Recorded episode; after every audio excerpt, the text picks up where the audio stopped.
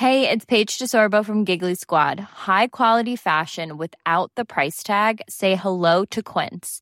I'm snagging high-end essentials like cozy cashmere sweaters, sleek leather jackets, fine jewelry, and so much more. With Quince being 50 to 80% less than similar brands. And they partner with factories that prioritize safe, ethical, and responsible manufacturing. I love that. Luxury quality within reach. Go to quince.com slash style to get free shipping and 365-day returns on your next order. quince.com slash style.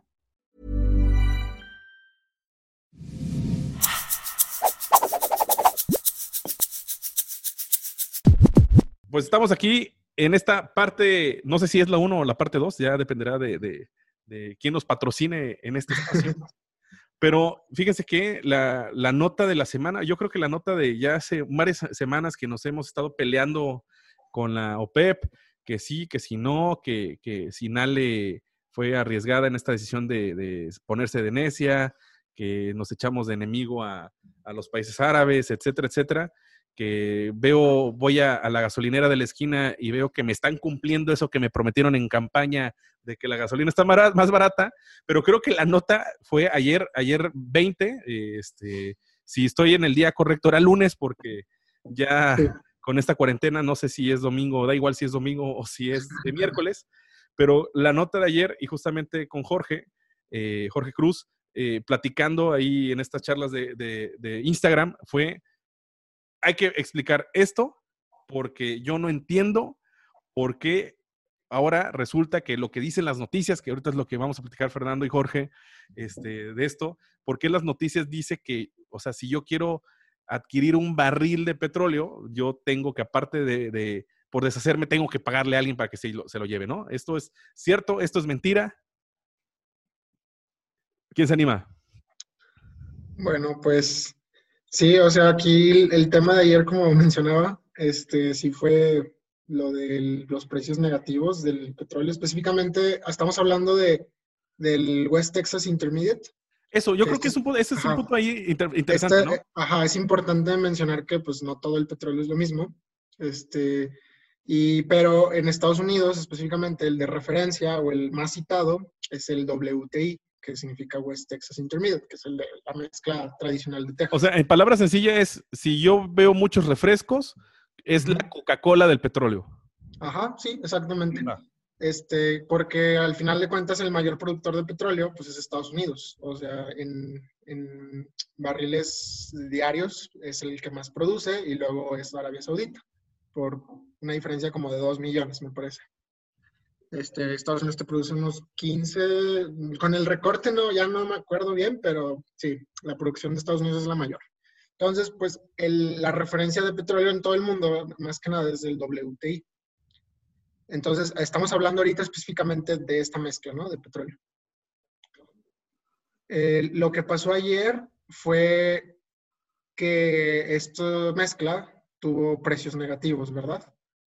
Y ¿Por qué fue esto? Porque realmente no, no, no sabemos cuánto cuesta el petróleo tal cual, o sea, el, el, el, commodity, la materia prima petróleo, no podemos saber el precio en tiempo real. Entonces, la manera de, de saber este precio es a través de algo que se llama futuro, que es un contrato derivado. Y aquí es donde la, es, es la parte complicada y que la gente que no está en temas de finanzas o que no conoce de los mercados, eh, pues le, le, cuesta trabajo entender. E incluso, este, aunque le digas es el futuro, como que asocian la palabra futuro contra el precio futuro, cuando en realidad es un contrato. Al final, un futuro es un contrato derivado que te básicamente sirve, sirve como un seguro, ¿no? Te fija el precio de una materia prima. Y pues...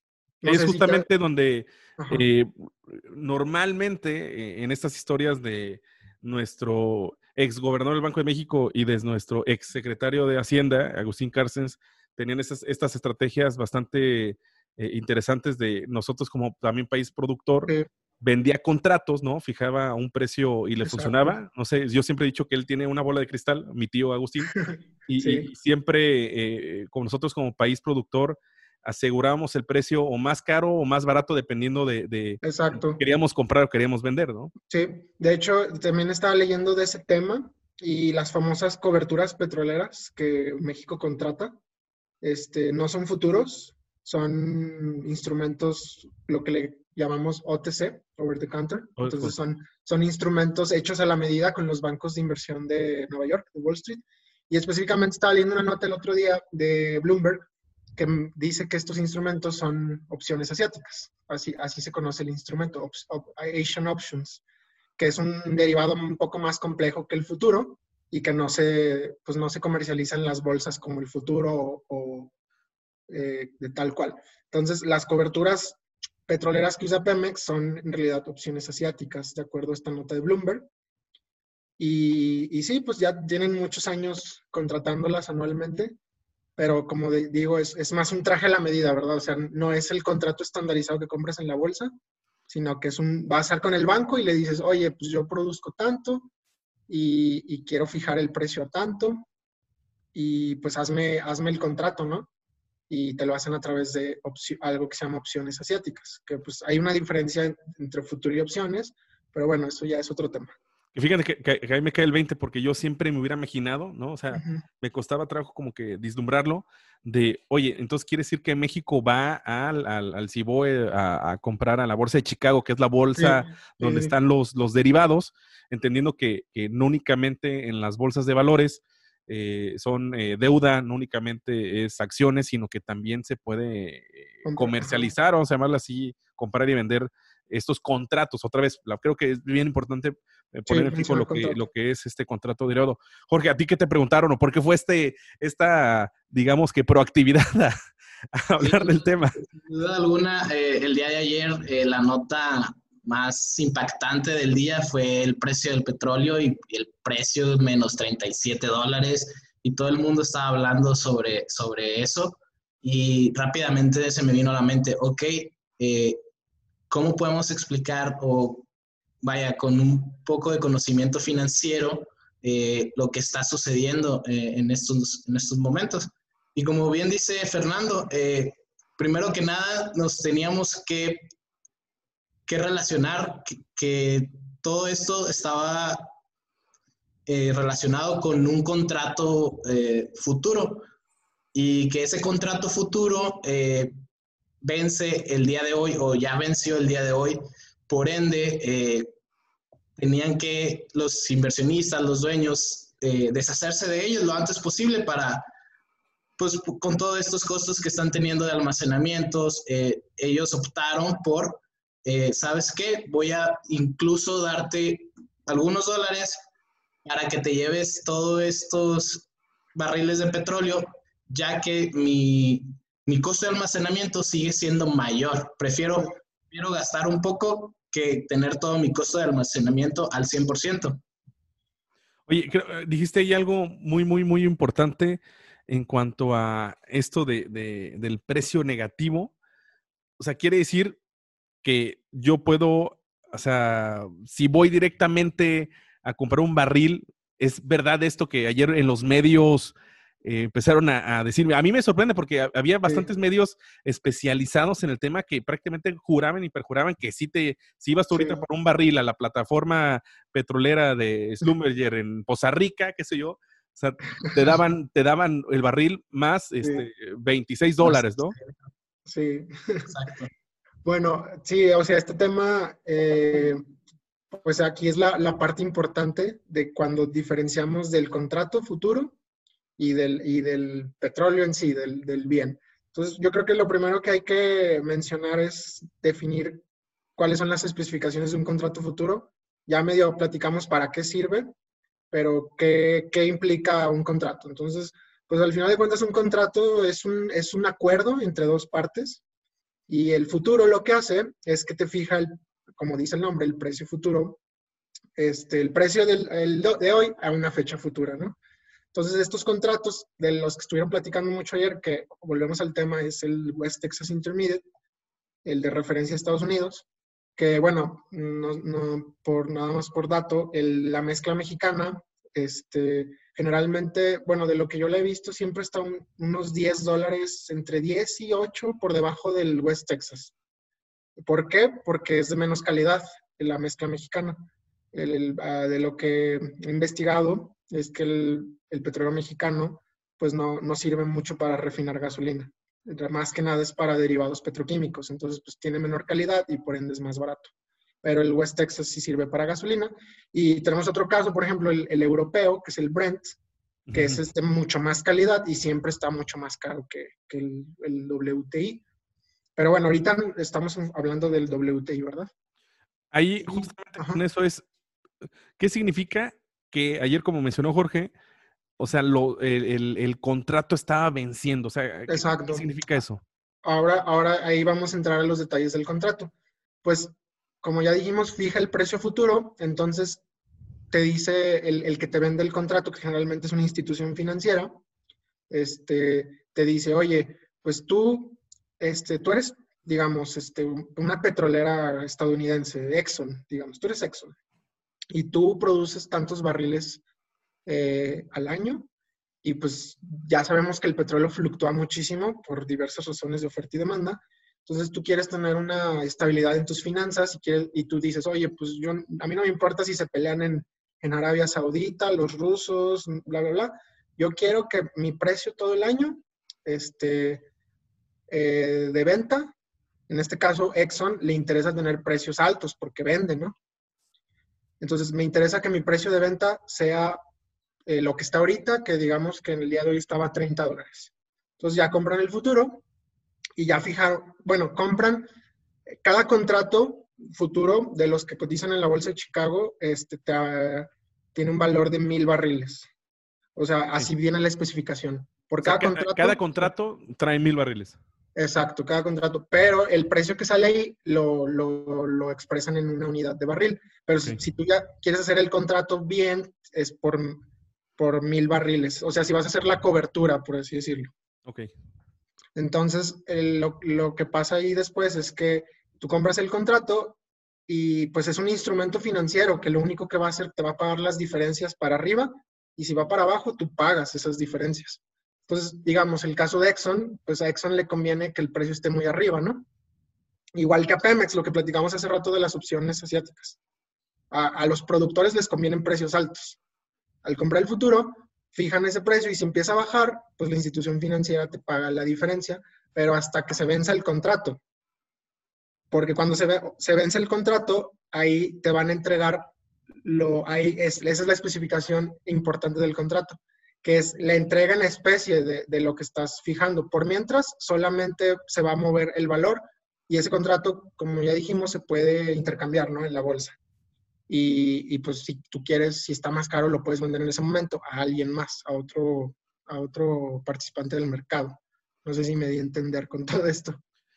No, ahí, ahí, es justamente eh, eh, lo, que, lo que quería eh, poner en la mesa es, en esas condiciones del contrato, o sea, ¿por qué se altera si tú ya fijaste tal cual el ah. precio, ¿no? O sea, ¿por qué se va moviendo con el mercado? Aquí, aquí es la parte importante, que era lo, que platicamos hace rato, antes de empezar el, el, recording, que son mercados independientes.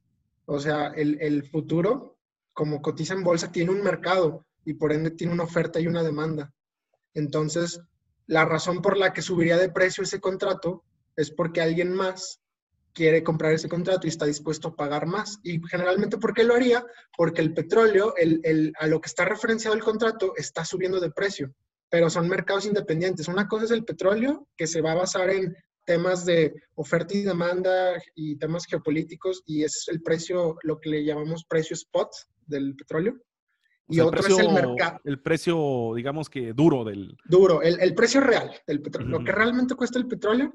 Y el futuro va siguiendo el petróleo, ¿no? Va detrás del petróleo por la oferta y la demanda. Entonces, digamos, tú, Ori, tú tenías el contrato fijado a 30 y de repente ya veo que el petróleo está a 50 y yo voy contigo y te digo, oye, pues yo te compro tu futuro a 40 o hasta más, a 50, que es lo que está ahorita.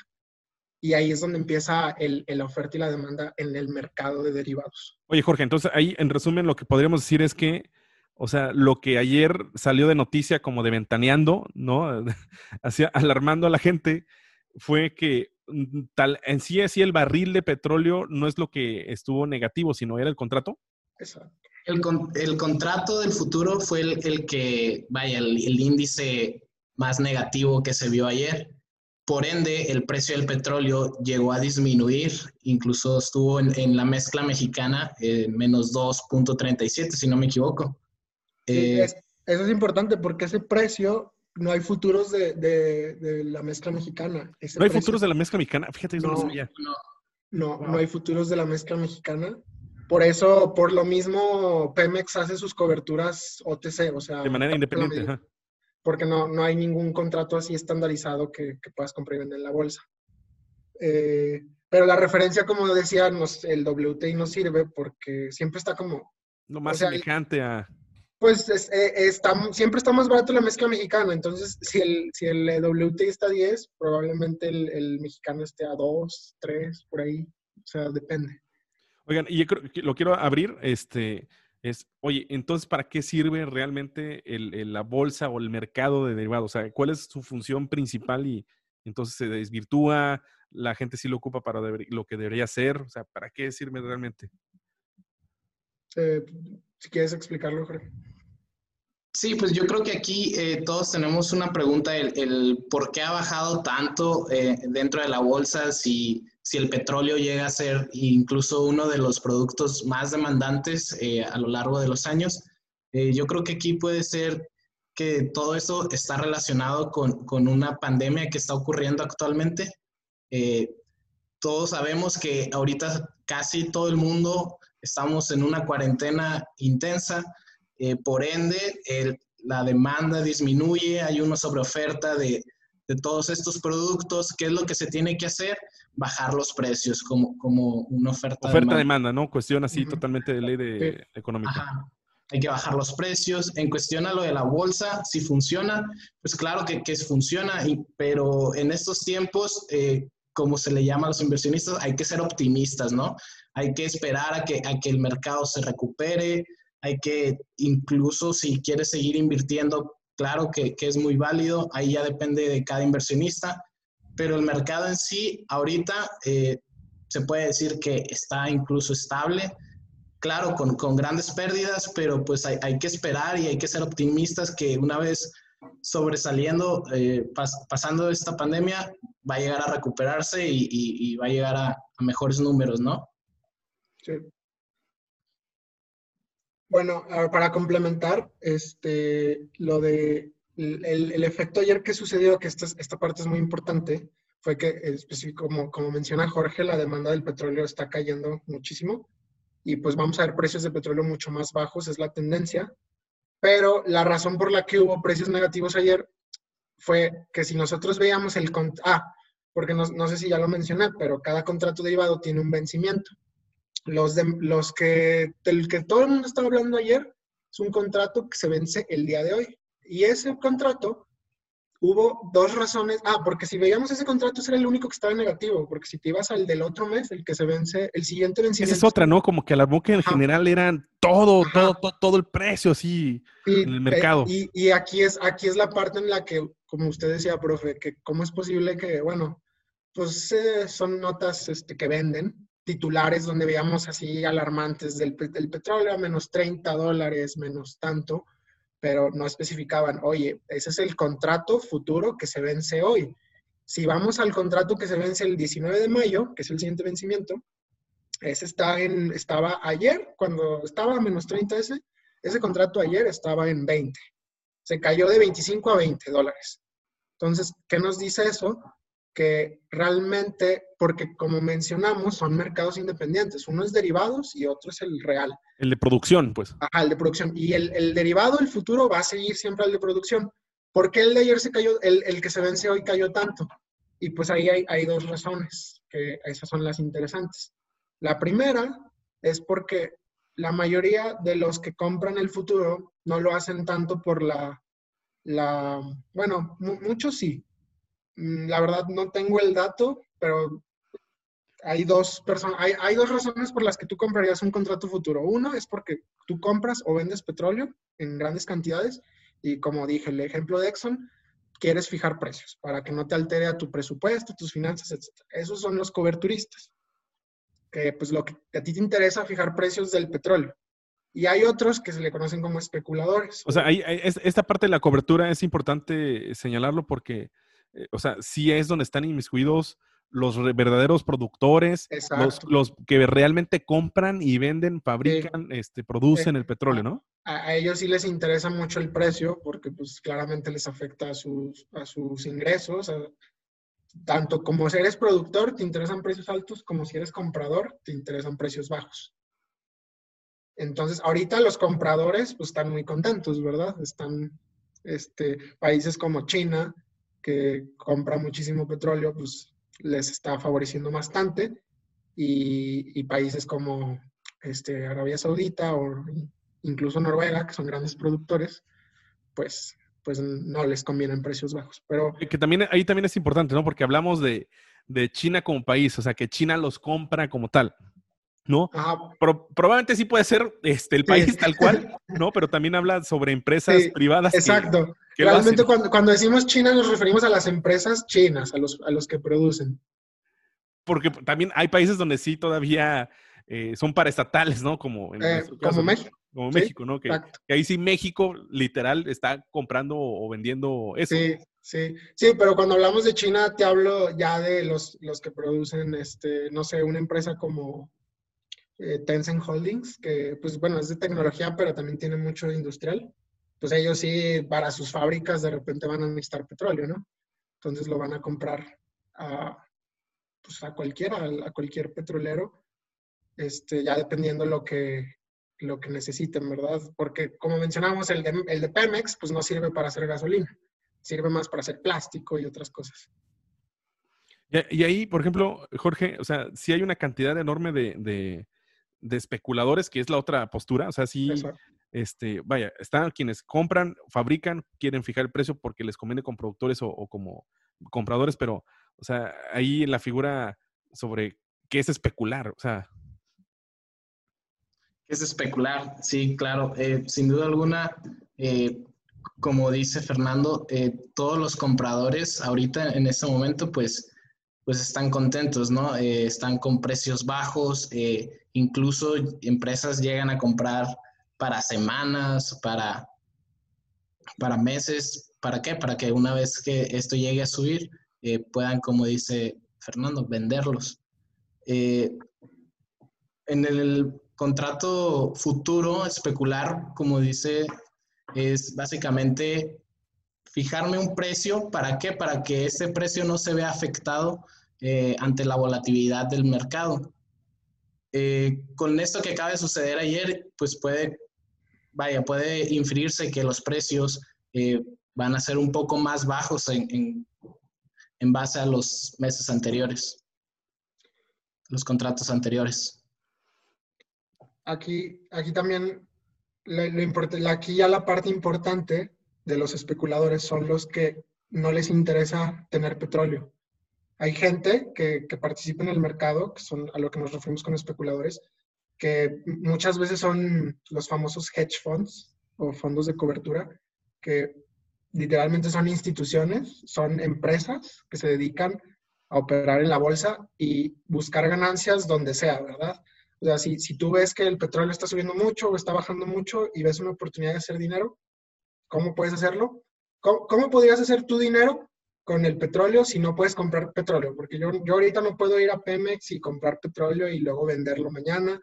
O también eh, en, en, operativa es muy complicado, ¿verdad? Tendría que ir hasta Poza Rica, comprar el barril, esperar a que suba y a ver quién me lo compra, ¿verdad? Entonces, como, como tú como alguien que se dedica a jugarle a la bolsa, a, a ganar dinero este, a través de los mercados, pues ¿Cuál es la manera más fácil de hacerlo? Pues con el futuro, con el contrato futuro. Que el contrato futuro no, te, no, no estás comprando petróleo, estás comprando un contrato referenciado al precio del petróleo. Y esta parte es bien importante porque esa gente compra y vende en cantidades enormes y muchos pues, se preguntan por qué permiten que esta gente se meta al mercado de futuros que lo puede subir y bajar muchísimo por temas de liquidez. O sea, al final de cuentas, cuando el que se quiere cubrir realmente, que compró el contrato por cobertura, quiera venderlo, si el mercado es muy chiquito, no va a haber liquidez, nadie le va a comprar. En cambio, el especulador sí le puede comprar. Entonces, por eso hay muchos, por eso se permite, por eso es legal que haya especuladores y, las razones por las que hay especuladores es por hacer dinero. Entonces, ¿qué pasó ayer con el, contrato de, de, mayo? El que se vence, perdón, el, el día de hoy, que muchas de estas personas que tienen esos contratos, pues ya se iba a vencer el contrato y ellos no quieren recibir petróleo, ellos quieren dinero. Ellos, ellos están ahí por, por el tema de, de, que suba o baje el precio y, y vender el contrato más. Lo hicieron por la, sí, por la apuesta, pues. Por la apuesta, o sea, están apostándole al petróleo. Entonces, ayer hubo una venta masiva de, de, de, estas personas que no, que no son coberturistas, que no compran el, petróleo, el derivado para su función original. Y, y entonces, una, eh, una de las dos explicaciones es esa, que estas personas, estos inversionistas, pueden ser, son institucionales muchas veces, por ejemplo, tenemos fondos como este BlackRock, por ejemplo, que es de los más grandes, que tiene muchos ETFs que, que replican el comportamiento del petróleo. Sí. Entonces, ¿cómo lo hacen? Pues no es que estén comprando barriles, es que están comprando los futuros.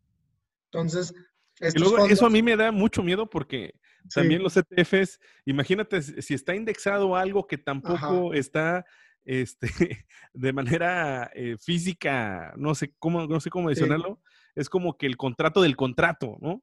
Exacto, está, o sea, comprar un ETF, literalmente de eso sería comprar un contrato que está referenciado a contratos. ¿sí? ¿sí?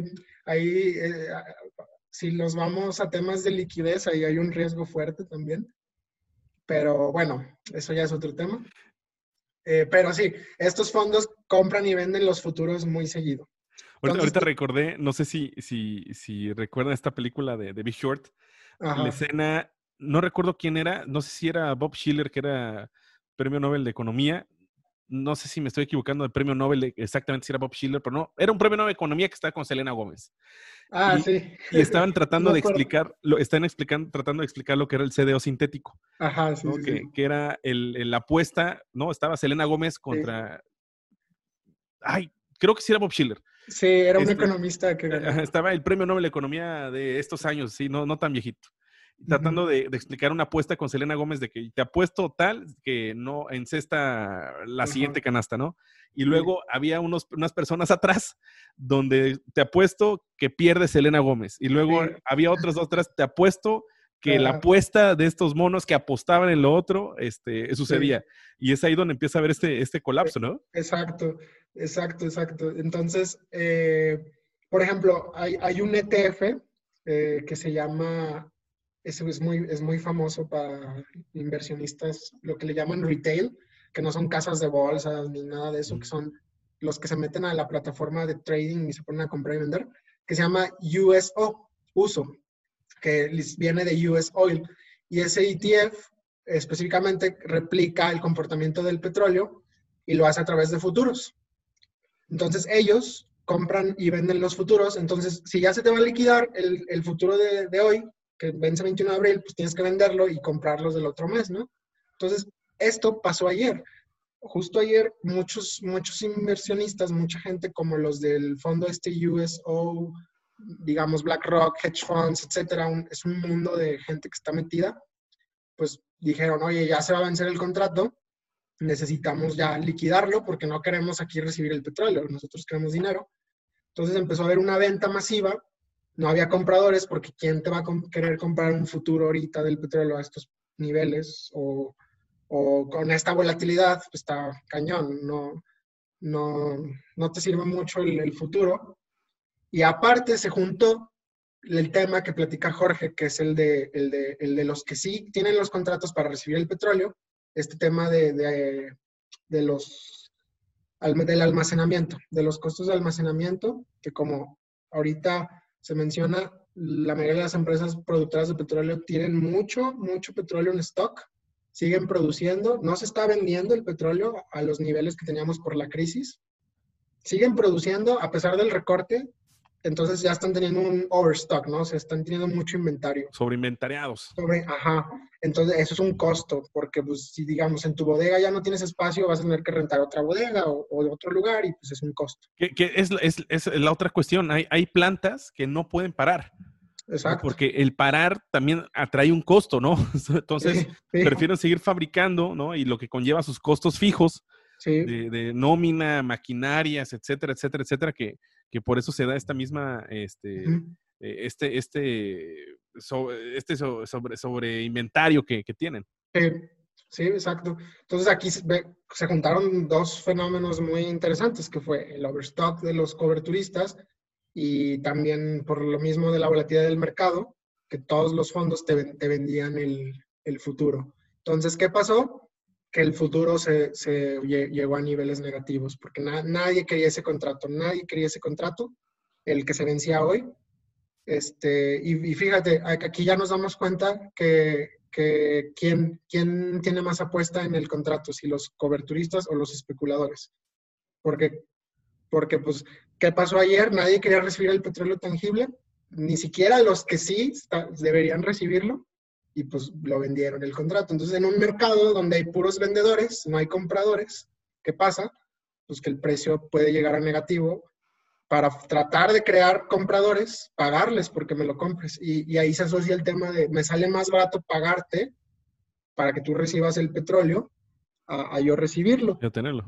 Ajá. pero tampoco, o sea, nosotros tres no podemos así comprar esos, esos futuros tan fácil. Es la otra que platicamos antes de, empezar a grabar, de que, oye, ¿dónde puedo ir a comprar ese barril que están regalando, no? Así prácticamente. No, esto, esto ya, e, e, esto, estos precios que vemos son precios de, productores, de, inversionistas institucionales, de los grandes, de las ballenas grandes, ¿no? O sea, los mortales no tenemos acceso a estos contratos. y lo, que le decía, profe, ¿cuándo usted ha visto un un barril de petróleo así en la calle. Que te no, hombre, nunca. Yo creo que, o sea, ni, ni, en película lo he visto. Sí, o sea, pues no, la verdad es que... Eh, ni en el oxogas de Garzasada, porque este, ahí llega directamente la pipa, ah, va a ser combustible, o sea, no petróleo. exacto, no, es petróleo, es gasolina, exacto. Pero petróleo, petróleo, a menos aquí en las paradisíacas playas de Veracruz, donde hay chapopote, que es todo lo que es la refinación. Pues y así, pues. si vamos a la plataforma ahí con nuestro nuestro barril, ¿cree que no lo llenen? o sea, ¿cuándo vas a ir a visitarnos? O sea, sí, sí, es bastante difícil. Oigan, pues aunque no lo crean, ya, ya van 30 minutitos. Eh, no sé si, si, si gustan así 5, 3, 4 puntos, como para así la gente que se, se, se, adelanta a todo y así de cómo explicar con peras y manzanas lo que sucedió. Bueno, yo, yo lo voy a resumir así. El, contrato que, el precio que ayer todo el mundo estuvo hablando negativo no es petróleo, es un contrato derivado que se, que se compra y vende en bolsa. Y la razón por la que se vendió y estuvo negativo es porque nadie quería tener ese contrato, porque nadie quería recibir petróleo. Y que ese, ese contrato no, no, no refleja el precio del, del barril tal cual. El, si queremos ver el precio real, vámonos al contrato de, que vence el siguiente mes, que, que es el de junio, pero vence el 19 de mayo que ese ahorita anda en 9 dólares. Lo acabo de checar ahorita en la bolsa de Chicago. Entonces, el precio del petróleo es 9 dólares ahorita, no, no negativo. Porque tú cómo resumes todo esto. Sí, igual, en puntos importantes, el, el, contrato del futuro es el que se vio negativo, por ende el precio del petróleo disminuyó. Eh, hay una sobreoferta de, de barriles de petróleo. Eh, te sale más barato incluso llegar a pagar por él.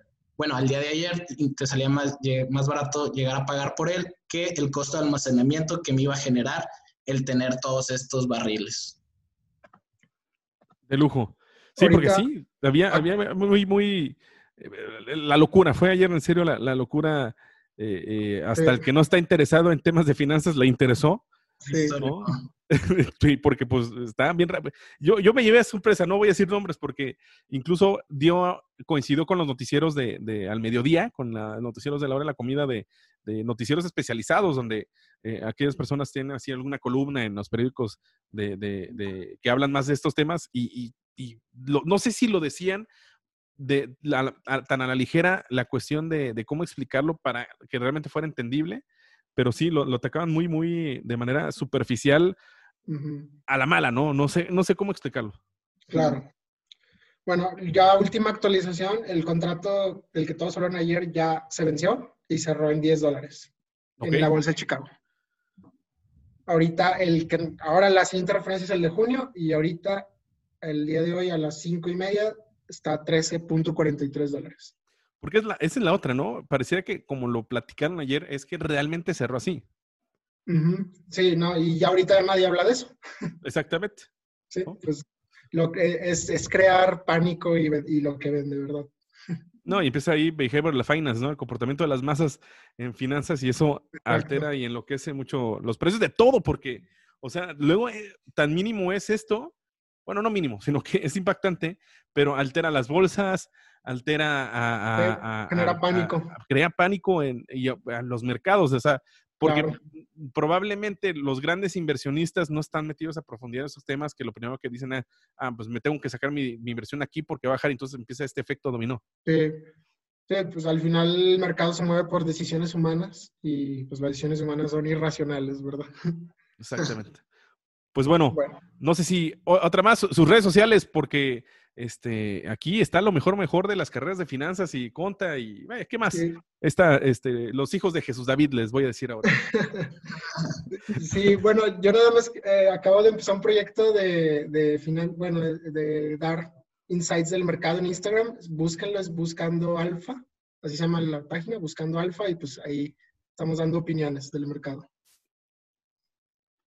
De lujo, Jorge.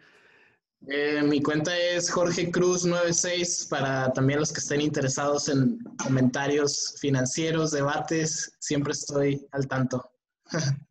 Perfectísimo. Pues bueno, no voy a cerrar el episodio diciendo que esto todo lo explicamos con manzanitas porque todo fue explicado con barriles de petróleo.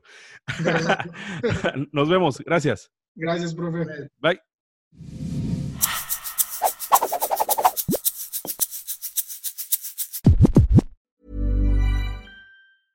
Hey, it's Paige DeSorbo from Giggly Squad. High quality fashion without the price tag. Say hello to Quince. I'm snagging high-end essentials like cozy cashmere sweaters, sleek leather jackets, fine jewelry, and so much more. With Quince being 50 to 80% less than similar brands. And they partner with factories that prioritize safe, ethical, and responsible manufacturing. I love that. Luxury quality within reach. Go to quince.com slash style to get free shipping and 365 day returns on your next order. Quince.com slash style.